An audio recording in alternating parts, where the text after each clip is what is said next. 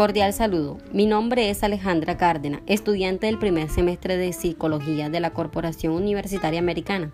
En esta oportunidad quiero presentarles un pequeño resumen en la que tiene que ver con la célula nerviosa y sus partes.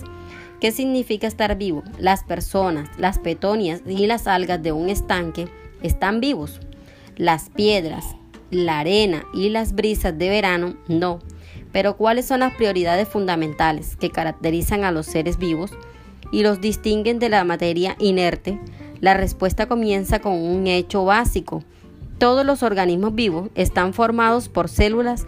Bueno, solo les presentaré un pequeño resumen sobre todo de la célula nerviosa. Bueno, la célula nerviosa está conformada por partes. Voy a nombrarle los más conocidos, como son en la primera